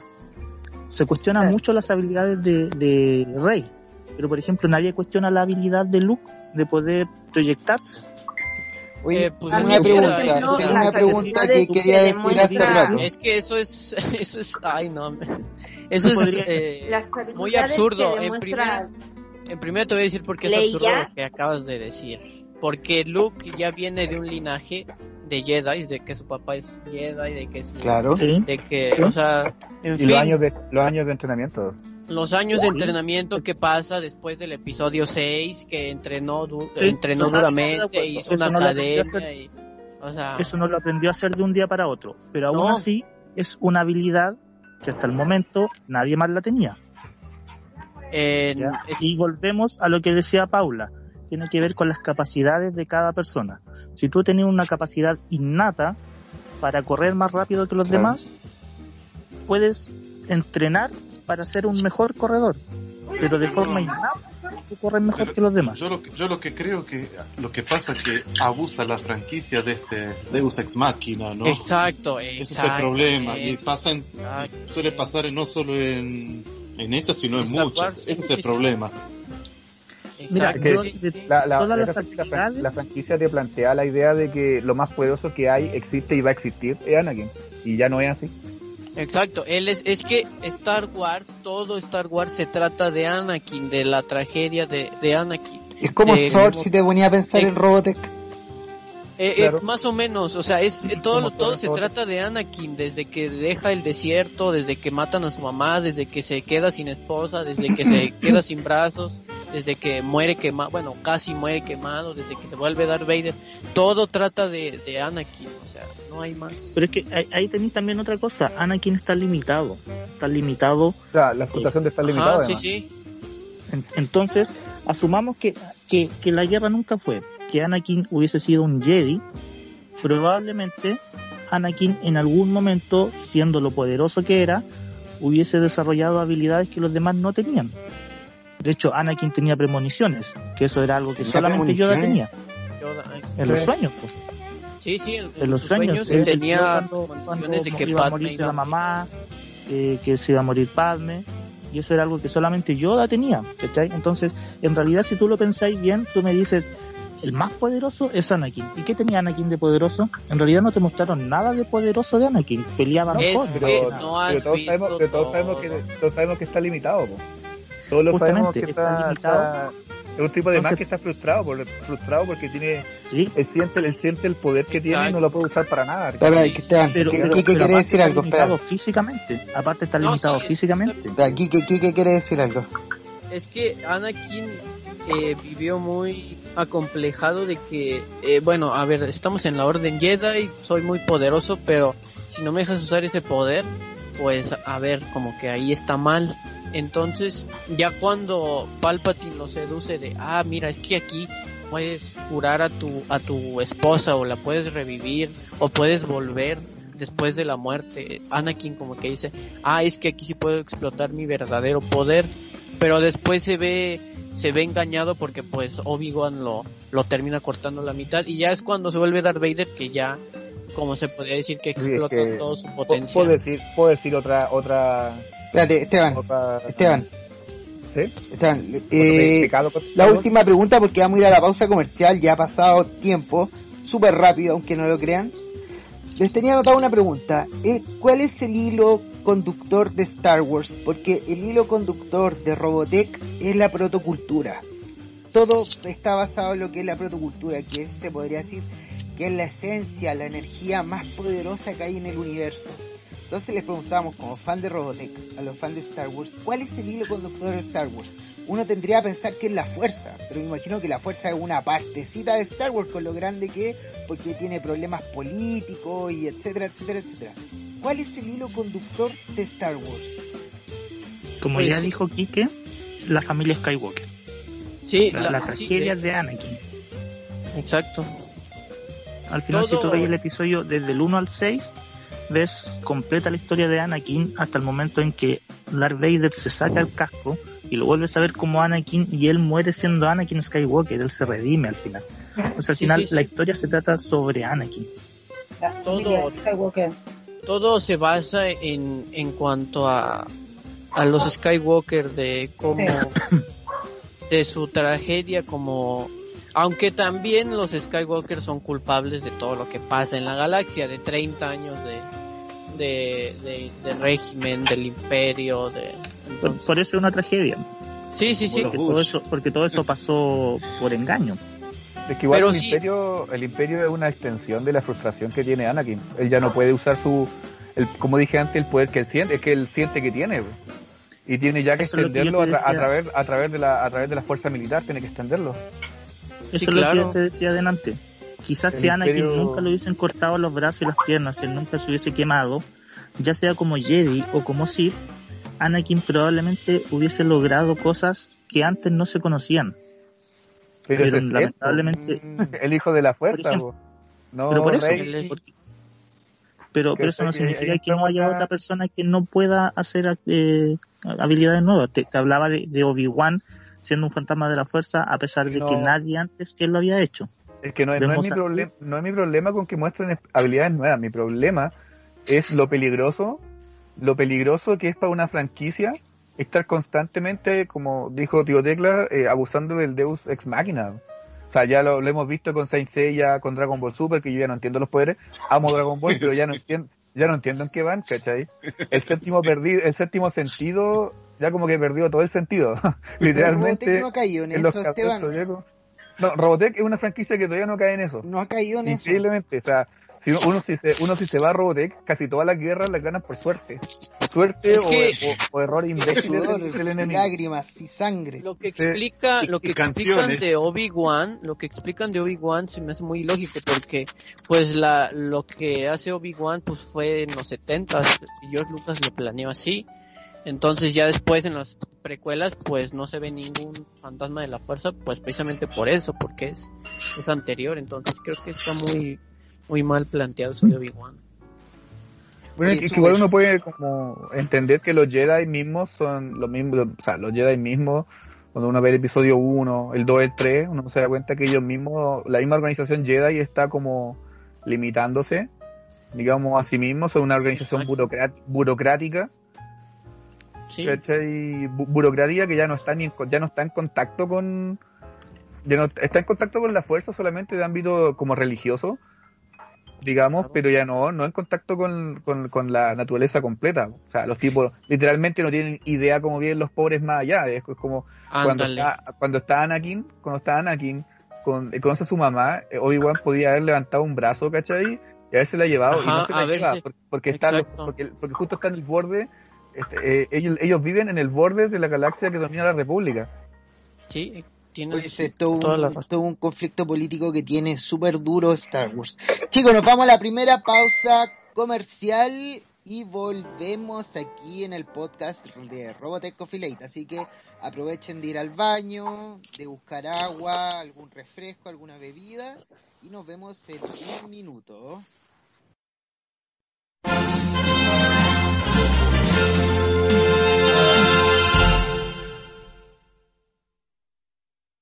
Robots gigantes, monstruos alienígenas. Es una guerra total desatada en el espacio. Starbreaker es un proyecto animado iniciado por animadores latinos hace cuatro años. Animación 2D y 3D creada con mucho esfuerzo para dar vida a una historia de amor, muerte y traición en el espacio. Síguenos, este es el canal de Reijex Animation, haciendo animación con tinta latina.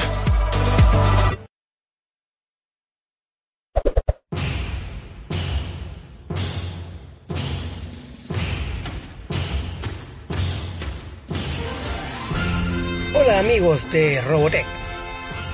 Les quería comentar que tengo todos los álbumes de Robotech. Desde el primero hasta el último, todas las sagas. Álbum completo con todas las láminas a pegar. Visítame en mi página El Rincón del ñoño o en mi WhatsApp más 569 762 80 281. Recuerda, si no pudiste completar tu álbum en tu infancia, no te quedes atrás de esta gran colección. Saludos amigos de Robotech.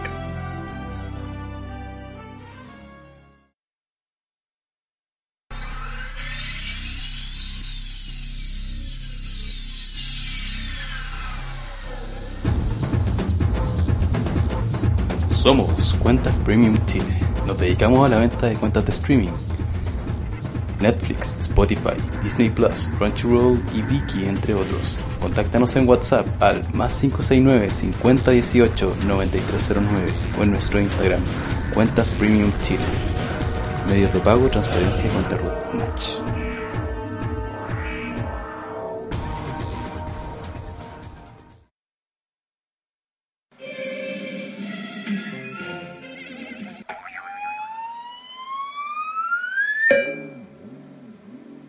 Tal RoboFans? Espero que se encuentren muy muy bien y hoy los vengo a invitar a que se suscriban a mi canal Saralis Fanfics en donde podrás disfrutar de los mejores fanfics de Robotech, historias súper interesantes de muchos fanáticos de esta serie, así como también teorías extrañas, a unas muy entretenidas, pero sobre todo mucha diversión y todo girando en su mayoría en torno a nuestra serie favorita Macros Robotech.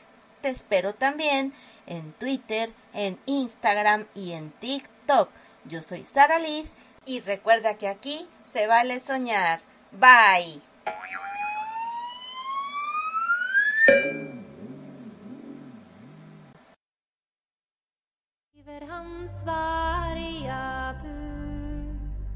Hola, mi nombre es Carolina y soy tarotista hace más de 20 años.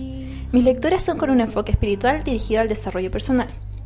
Puedes encontrarme en Instagram y Facebook como el Tarot de Carolina. Para más información o agendar una consulta, manda un correo a eltarotdecarolina.com.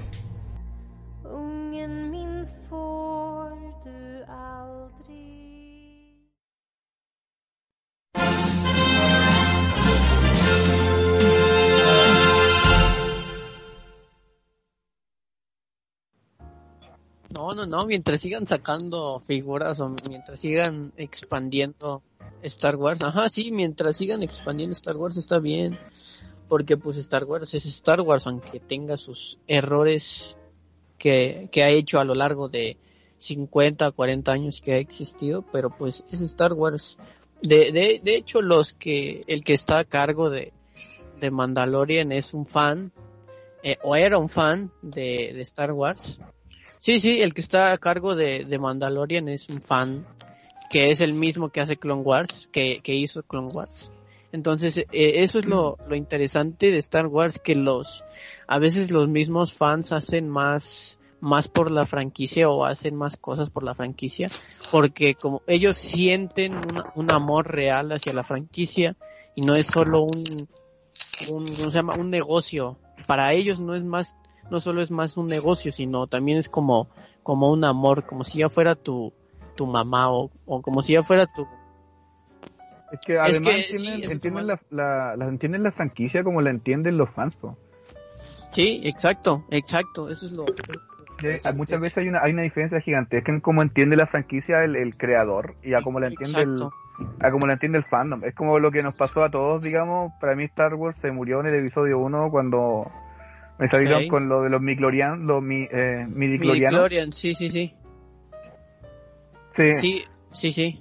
A mí me, me, me, me pegó un cachetazo y me dijo como que, no sé, ahora, ahora es genético, ¿cachai? Antes que era algo que supuestamente Sí, cualquier sí, persona sí. podía acceder, ahora es genético. Sí, sí, Obi-Wan explica que la fuerza nos rodea en, bueno, en el episodio 4 que es cuando se da, se te da un, como que una introducción a qué es la fuerza. Y lo que dice él es que es una fuerza que rodea todo, toda la galaxia y que cualquier ser humano o cualquier eh, ser viviente de esa galaxia puede aspirar a ser un, un, usuario de la fuerza, más no más eh, más si la fuerza te no es como en el episodio 1 que que ah es que tú tienes midiclorianos altos ah pues tú eres usuario de la fuerza y pues no. Creo que, creo que eso lo arreglaron, ¿no? Lo sí obviamente lo, lo arreglaron ya en el episodio 2 porque Así pues, como diciéndote que lo, algo así como que los midiclorianos se ponen a tu alrededor cuando tienes, eres muy afín a la fuerza, entonces eso es lo que, yo sí, mar- sí. lo que marca la máquina, supuestamente. exacto exacto Claro. Yo creo que sería muy emocionante, pero sería también feliz. sería a lo mejor em, no podría uno ver todo, ¿no? O sea, a lo mejor dices, ya se me pasó esta serie o esto ya no lo pude ver, aunque después lo ahora con la tecnología y todo pues lo puedes ver de manera posterior, ¿no? Pero este de pronto yo creo que podría sobresaturarse, ¿no? Sobre todo el bolsillo, ¿no? Es lo malo que es lo malo que los fans pueden. también tuvimos la culpa ciertamente de todo eso porque después del 2006 que ya se dejó de hacer Star Wars ya todos queríamos saber ay y qué pasó con Luke y queremos más y queremos más y, y es que fue culpa también de los fans sobre explotar la franquicia y, y hacerla mala porque eso es lo malo de una franquicia cuando se sobreexplota ya se vuelve muy muy pésimo el, el producto. Y por eso después de este de este largo tiempo que hubo ya ya hubo ya hubo como que las, las cosas o los directivos pensaron mejor las cosas. Y pues ahorita está Mandalorian que es que es lo como que el renacer de, de Star Wars. Porque en sí las las películas no aportaron casi nada a, a nosotros los fans vaya. Entonces como que esta serie es, es un renacer totalmente para para Star Wars porque aquí ya se como que ya se te ya se te fue todo el odio que tenías por las por las secuelas. No, no, pero coincido contigo que si fuera una franquicia así de grande, el bolsillo sí se vería muy afectado. No, y viste lo que pasa, Gustavo, que uno se... Por eso uno se tira a macros, porque no hay nada de Robotech como series, digamos, primas hermanas. Y macros te desilusiona aún más con todas estas idol Macro chillonas. Plus. Sí, es una... No, Plus es buena, ojo. Lástima que no la compraron. eh, Es, es posiblemente una de las mejores macros, la Plus. Pero ya lo que viene Delta y las idol y todo eso es una cosa una cosa que a uno lo sal- sacando algunos mechas que están en buen diseño, pero con eso no haces la serie, ¿no? Sí, Con claro. eso- Especial de Navidad. El especial de Navidad.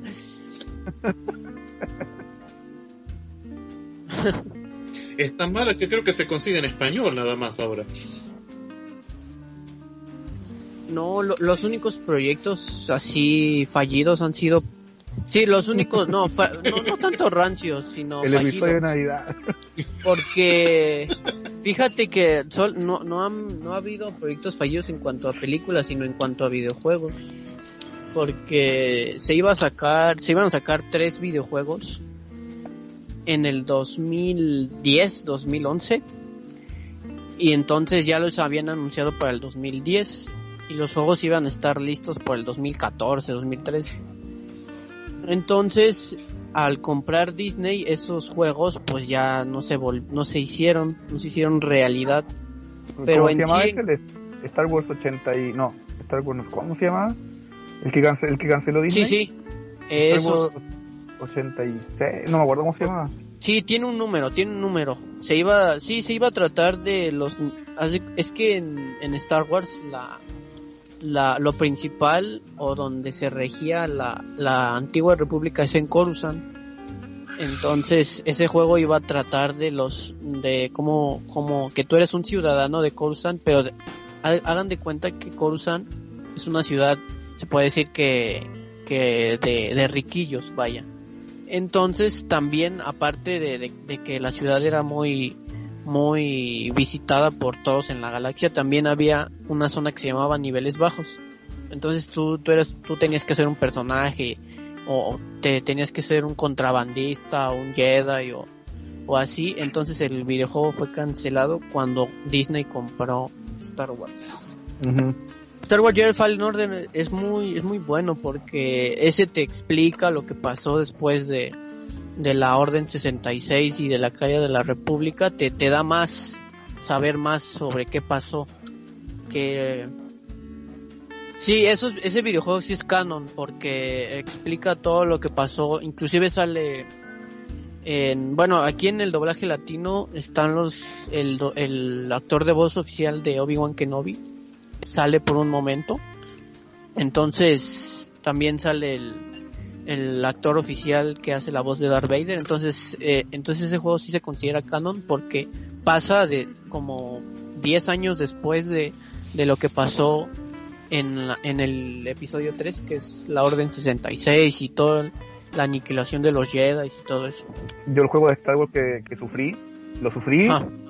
que me lo cancelaron fue el Rogue Squadron 4 y Ah, sí, sí, sí. Oh, que lo sufrí en su momento, que yo amaba los Rogue Squadron de, de GameCube. De, Game, ajá, de GameCube y de Nintendo 64. Sí, y me lo cancelaron. No, Star Wars Force Unleashed dejó de ser canon cuando Disney compró Marvel. Digo, Disney compró Star Wars. Porque en Force Unleashed te explican que Darth, Darth Vader está buscando a Luke. Por esa, no, quería, tonto. Está, este Darth Vader está buscando a Obi-Wan. Pero en su búsqueda por, por Obi-Wan se encuentra a, un, a un niño de la fuerza. No quería, a ver, a ver, espérenme tantito. Es, Force Unleashed trata de que Darth Vader está aniquilando Jedi. Bueno, está en la Orden 66, en plena Orden 66. Entonces, Darth Vader aniquila al papá de un niño que es, que es también usuario de la fuerza. Entonces, a ese niño lo trata como su, como su aprendiz. Ajá. Star Killer, ¿cierto? Star Killer, exacto. Entonces, e- ese juego se trata de que Darth Vader es el, es el aprendiz de Star Killer, pero tú eres Star Killer. Entonces ahí te explican que él se vuelve... Es que en, en Force Unleashed hay dos finales. Está el final bueno que se vuelve un Jedi y ya se vuelve... Se vuelve en contra de Darth Vader y de hecho lo, lo aniquila a Darth Vader, lo deja malherido. Entonces Star Killer se une a, a los rebeldes. Pero en el final malo, este Star Killer asesina a Darth Vader y se queda con el control de, del imperio y también asesina a Darth Sidious. Entonces se vuelve malo y ya después de ahí sigue The Force Unleashed 2 que ya también ahí tratan de, de dependiendo igual también tiene dos finales. Ahí de hecho sí sí es muy buen juego porque también trata de de que Star Killer también encuentra a Luke y lo y lo hace su, su aprendiz. Entonces por eso, por, por- yo creo que por toda la trama lo dejaron de hacer canon porque asesina a Leia y también a Han Solo y a Chewbacca. Entonces, y este Luke se vuelve un Sith. Entonces yo creo que tal vez por esa trama medio, medio rara dejaron de, dejó de ser canon, pero sí es muy bueno. Y con lo- los Battlefront, ¿qué pasó con el... O sea, ¿cómo fue lo vivieron dentro del, del, fan- del fandom de Star Wars, el tema del, del Battlefront 1? Digamos... De los de Pandemic. No, no, no, los que sacó EA, porque además... Ah, de los que sacó tomaron- EA. Ah, ok, ok. Además tomaron el nombre de una franquicia que era bastante querida, digamos, por... Pues mira, el primer Battlefront, o sea, los Battlefront están muy bien. El primero está muy bien porque es como que muy... eh, los directores de, de EA se tomaron la molestia de, de tomar de tomar como que los, los bosquejos, o sea, las fotografías originales de las películas y los escenarios del, de la, del juego son idénticos a- al de las películas. Pero. El problema con Battlefront 2 es que EA como que le empezó a ganar la avaricia y empezó a cobrar por personajes o por o por estilos de, personajes también. Ajá, sí, sí, eh, es que en, en Battlefront 2 antes tenían una mala costumbre de que EA te cobraba por desbloquear personajes. Por ejemplo, si tú querías usar a Han Solo, te costaba 80 mil puntos o 10 dólares. Entonces, pues como la gente no le gustaba juntar tantos puntos, pues mejor pagaban el personaje. Entonces la gente lo dejó de jugar y Es ya que creo, creo que incluso el algoritmo que tenía EA para que tú pudieras desbloquear todos los personajes era jugar 24 horas durante 3 años.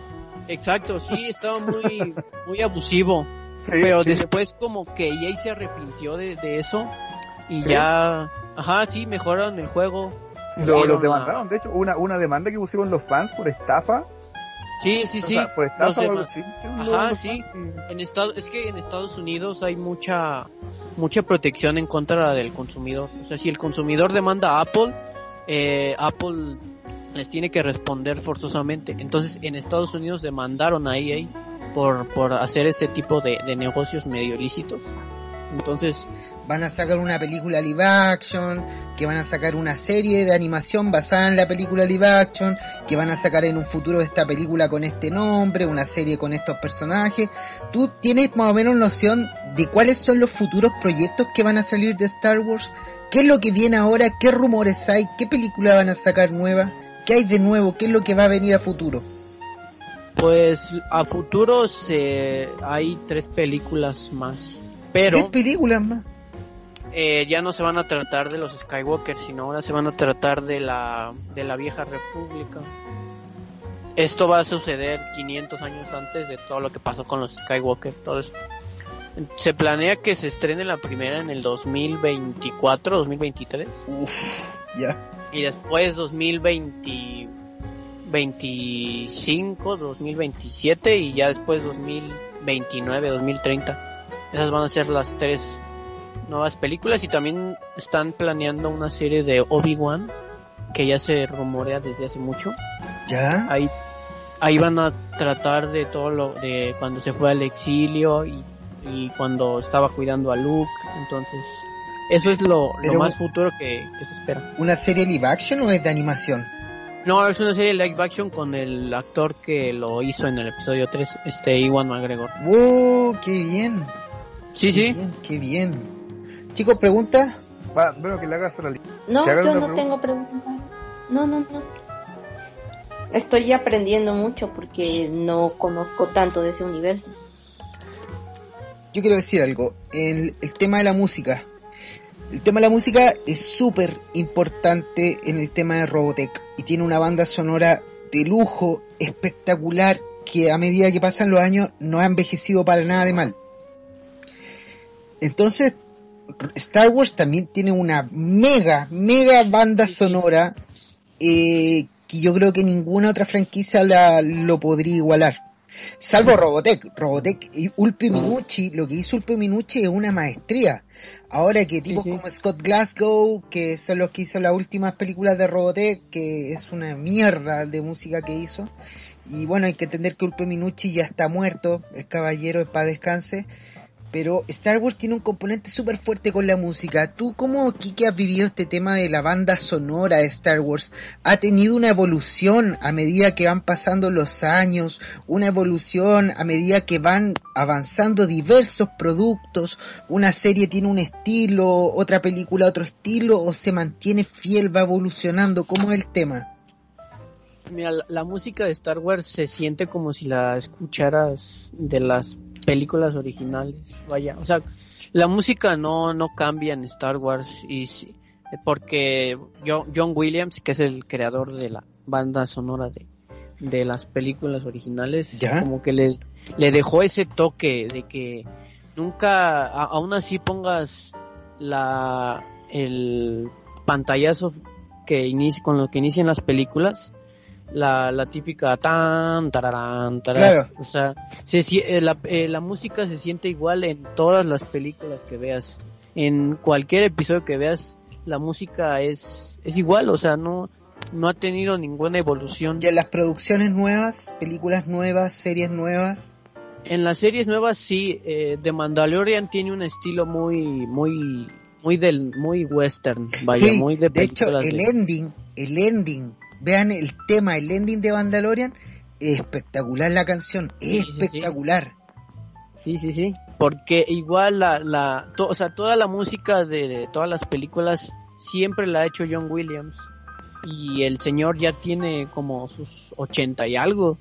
Entonces el señor no, no ha perdido como que ese toque musical que lo caracteriza desde hace como 40 años. Y la música es muy, como que sí te, sí te, sí sientes la, la- las películas cuando, por ejemplo, una escena es la de Luke cuando está mirando los dos soles binarios, el tema de la fuerza es muy, como que si te sientes así como que en paz, en calma, como si estuvieras dentro de la película, vaya, como que la música de Star Wars te hace sentir como si estuvieras dentro de, de la Te película. transporta. La música Exacto. de Star Wars te transporta. Sí, sí, sí. Tiene la esencia. Exacto, sí, no, no Pero pierde la esencia. no, nunca la ha perdido, ¿no? Pero yo siento que te transporta precisamente ahí al momento de lo que está que sucediendo. está Es, sucediendo. Sí, sí, sí. es música Claro. como con mucho sentimiento, ¿no? Sí. Exacto. Sí, Sí. sí. Su creador le da ese sentimiento para que te sientas dentro de la película, para que la vivas. Entonces eso es muy, muy hermoso, porque también la escena de, de, de Anakin y Obi-Wan también sientes esa impotencia de que se están peleando, son hermanos, se van a, se van a matar uno al otro, entonces es como que la música sí te transporta, la verdad. Hay calidad, hay calidad. Exacto. Maravilloso. Igual que Robotech, yo, lo más importante para mí, Robotech es la música. Fíjate Sí, una esencial. cosa, Robotech usó mucha música ochentosa, ¿no? Muchos sintetizadores. Sintetizadores. Sacando, la- sacando lo que es, es el opening, ¿no? Y la de un minuto y después cambia de compositor, que no me acuerdo en este momento el nombre. Era a, eh, Algron, Algron, Algron, Creo que sí, algo así. algo me acuerdo, sí. Y la cuestión es que, a pesar de que es muy ochentoso con sintetizadores de la época y todo, tam- también se escucha clásico, ¿no? No perdió, como se dice, el espíritu. Eso es lo que hay que hacer, lo que dice Kike. En el fondo, lo que tiene que hacer ahora las nuevas de producciones de Robotech es mantener la esencia de Robotech, la música de Robotech, actualizarla, pero mantener la Es esencia. que Sí, sí. Es que además en Robotech, además de la música em, de la serie como tal, Claro. o sea, el opening, el ending, toda la música este, que sucede durante la serie, dentro de la, de la propia historia de Robotech, la música es muy importante. Es como se gana la, la, La guerra, guerra. ¿no? Sí. La música dentro de la serie eh, tiene una fuerza muy fuerte, que a lo mejor eso no sucede. Les digo una cosa, Eh. eh, eh, pasando a macros, no, no tiene la calidad de Robotech de música, sin embargo tampoco es mala, pero cambia totalmente el espíritu de la serie, es otra cosa. Sí, es otra cosa, completamente diferente. O sea, la, la batalla contra Dolza con Sí. la música de Macros, no Macros y con la de Robotech no es lo mismo, Ah. ¿no? La mejor Robotech. Sí. Es que igual Macro se siente el, el, el medio comercial cuando uno ve la serie. La series de Macro, o sea, se nota que lo- lo- las canciones están hechas para compilarlas en un disco y venderlas. ¿Cuántos discos sacaron? Sí, se nota que está hecho como para eso, mientras que Robotech está hecho como para la serie, o sea, como, como que el tipo lo sentaron, Eh, lo ahí se sentaron a pusieron de y- acuerdo con Mari Jima y no me acuerdo cuál era Sony, la discográfica y de la época, se, se nota, Claro, muy comercial. Aquí a Ultiminucci se nota que lo sentaron así como el compadre este del- de, la naranja mecánica y ya ve de la serie y Sí, lo hizo y con escribe- sentimiento. y escríbeme y escribe una canción que precisamente Que refleje impacte. la situación. Yo tengo entendido, ahí Gustavo, ustedes me van a corregir, que a Upio Minucci lo habían contratado, pero para hacer toda la música de la serie. Lo que el asunto es que después cobraba muy caro él, porque tenía calidad también, y por eso cambiaron de compositor. No sé si será cierto o es leyenda urbana. Es que pasa que fue un- lo que decimos aquí en Chile un pituto, así como que tú traías a tu amigo a, Y lo metes a a trabajar. trabajar acá. Sí, a mí lo que me molestó que yo no sabía con Ultimo Minucci fue lo que, porque me contó hace tiempo un amigo, no voy a decir quién, Ya. es conocido, es conocido, no voy a decir quién, de que este personaje de Scott Glasgow dijo que él cambió la música de Shadow Chronicles porque consideraba que el estilo de Robotech era muy anticuado. Ah, sí. y, cam- Sí. y cambió y cambió la cambió la, el estilo de música para, la, su para Shadow Chronicles clarinete y sus mierdas Sí. que hizo. y creó, y creó unas canciones que no se acuerda nadie. Que son como infantiles, weón. Sí, de, de hecho yo me acuerdo que estábamos en un streaming y Kevin McKeever, estaba Kevin McKeever y yo le, me enojé y le pregunté, dije, oye, ¿a quién se le ocurrió poner esa mierda de música en Shadow Chronicles? Y, no, y, se, y se desconectó. Sí. No, está mal hecho, está... Lo que pasa es que ahora están haciendo Robotech sin sentimiento. Esa es la wea. Y están tratando de buscar el tema más comercial y no le está resultando el tema más comercial. Si es terrible, nosotros estamos entrando nuevamente a una decadencia, a una época oscura en Robotech, que no sabemos cuándo mierda vamos a salir de esto. Nos prometen un Robotech live action desde el año 2015 que Sony adquirió los derechos. Estamos a 2020 y todavía no pasa nada. Y ahora el 2021. Fíjate, perdóname, un, Sí. un ejemplo así parecido. Este, bueno, yo sé, siempre fui también fanático de Massinger y hace en el 2012 que sacó Gonagai ese Shin. Massinger. No, la película que sacó hace un par de años me pareció, sí, buenísima, entre buena y que no me gustó y me gustó, ¿me entendés? Tocaba los sentimientos y todo eso. Pero yo digo, la serie cuando la rehace esa Z Massinger, Jim Massinger, que está basado en la historia original pero hace cambios, algo así deberían hacer con Robotech. Quedó muy bien. Es una lástima. A- al menos para mí iban bien encaminados con lo que con lo que era Academy. O sea, Sí, los, los Academy era diseños la salvación para nosotros. Esa era la salvación. Esa era la salvación para nosotros.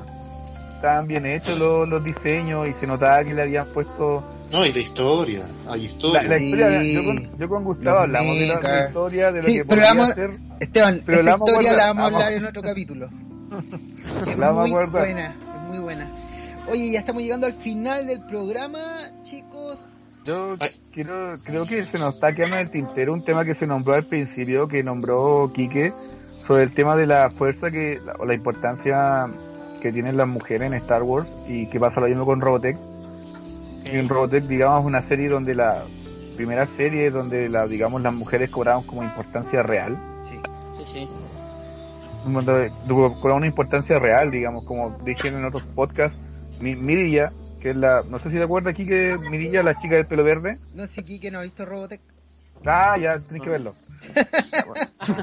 Sí, me lo, me lo voy a poner a ver de tarea. Sí, tienes que verlo. Tienes que Sí, verlo. Si te que- gusta el lógicamente- Space Opera, Space Opera es Robotech. Sí, igual tienes que entender también que hay algunos diálogos, algunos diálogos que están, están medio anticuados, muy Sí. típicos de los años 80. Pero si te gusta el, si te gusta el episodio 1 de Star Wars, no hay, no hay problema. Bueno, Pero digamos, las mujeres, digamos, en, en, en, en Robotech, digamos, este caso lo que es Mirilla, digamos, las mujeres representan las fuerzas especiales técnicamente Ok, de, de los ok. Tetraedi. Ok. Eh, la personaje principal que es Lisa Hayes, el personaje principal femenino, junto con Min May, digamos, producen una suerte de revolución dentro de lo que es Son el- empoderadas. lo que Sí, pasa es que empo- ajá, sí. Lo que pasa es que antes de, antes de la, no sé si se, se dieron cuenta, pero no, las mujeres no entraban en el ejército antes de en la saga Macros, empiezan a entrar luego en el Southern Cross. No, en el ejército, en, en Macros no hay mujeres pilotos. Pilotos no. Ya, Pero si hay no, un capítulo donde sale Claudia y Lisa cuando están recién entrando a la academia. claro, pero siempre son oficiales de puente, u oficiales Bueno, ¿cómo Mirilla decirte? de- piloto al final, la- de radiocomunicaciones. Claro. Hace- claro, pero es que por eso digo, de ahí va el cambio, ¿cachai? Luego ya en Southern Cross tú ves que está lleno de mujeres y las mujeres mandan. Entonces Sí. está Ah, ese sí, cam- claro. está- entonces está ese cambio con el personaje, digamos, el personaje de Lisa que luego se hace como la el, el oficial más antiguo de, de- pasa a ser como la, la princesa Leia entre comillas. Ajá, sí, aquí Toda- pasa con la princesa Leia, pues la, la princesa Leia es la, la líder de la, de la resistencia, de la Claro, como la como si fuera una suerte de suprema comandante Sí, es como una de la general, fuerza- vaya. de la Fuerza Armada, claro, aquí con Lisa Hayes pasa exactamente lo mismo. Ella luego es la el oficial más antiguo que hay en la Fuerza de Defensa Robotech. Claro. Chicos, ¿qué opinan de un crossover entre las dos? ¿Se arruina? No Hay- sé, hay una- el hay tema una de la intro. fuerza y el tema de la protocultura podría resultar algo curioso, pero Sí, un Baritec, entre una lucha entre Baritex y esas naves imperiales podrían dar.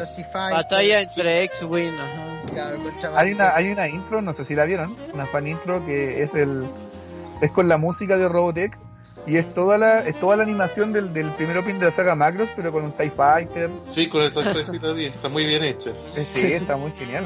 Oye, ya chicos, ¿y Saralis alguna última cosa? Mm, se me fue lo que iba a decir. Creo que era esto del crossover. Que, o sea, aunque el crossover pienso que no funcionara tanto.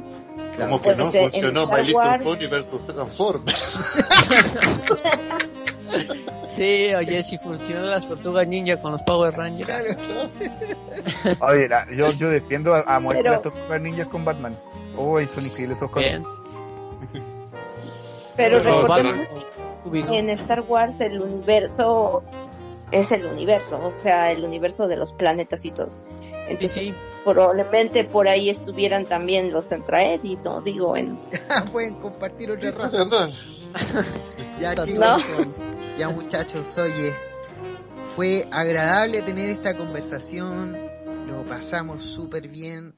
Eh, sí, bueno, los que, lógicamente los que nos escuchan, recomendar nuevamente para los fans de Star Wars que lleguen, recomendar que vean, digamos que vean Robotech, lógicamente las las tres generaciones, luego la, la película, no vean Lovely Valley, por favor. y no vean no vean Sentinels y a, y a los fans de Robotech a los, y a los fans de Robotech por favor no vean el especial de Navidad eso El especial de Navidad y, lo- y las secuelas, por favor. ¿tiene secuela?